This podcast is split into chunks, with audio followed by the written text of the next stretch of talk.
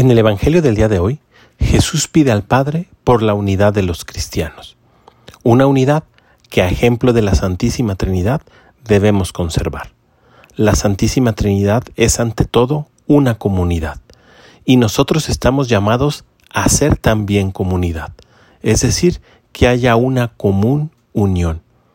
Y esta comunidad debe iniciar por nuestra propia familia.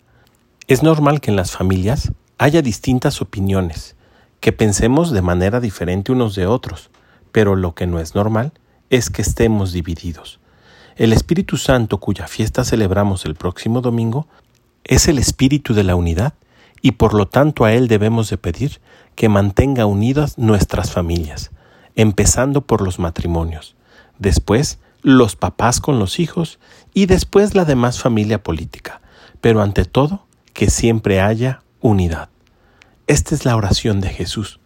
Unamos nuestra plegaria a la de Él y también pidamos por la unidad de nuestra familia, de nuestra ciudad y de nuestro país.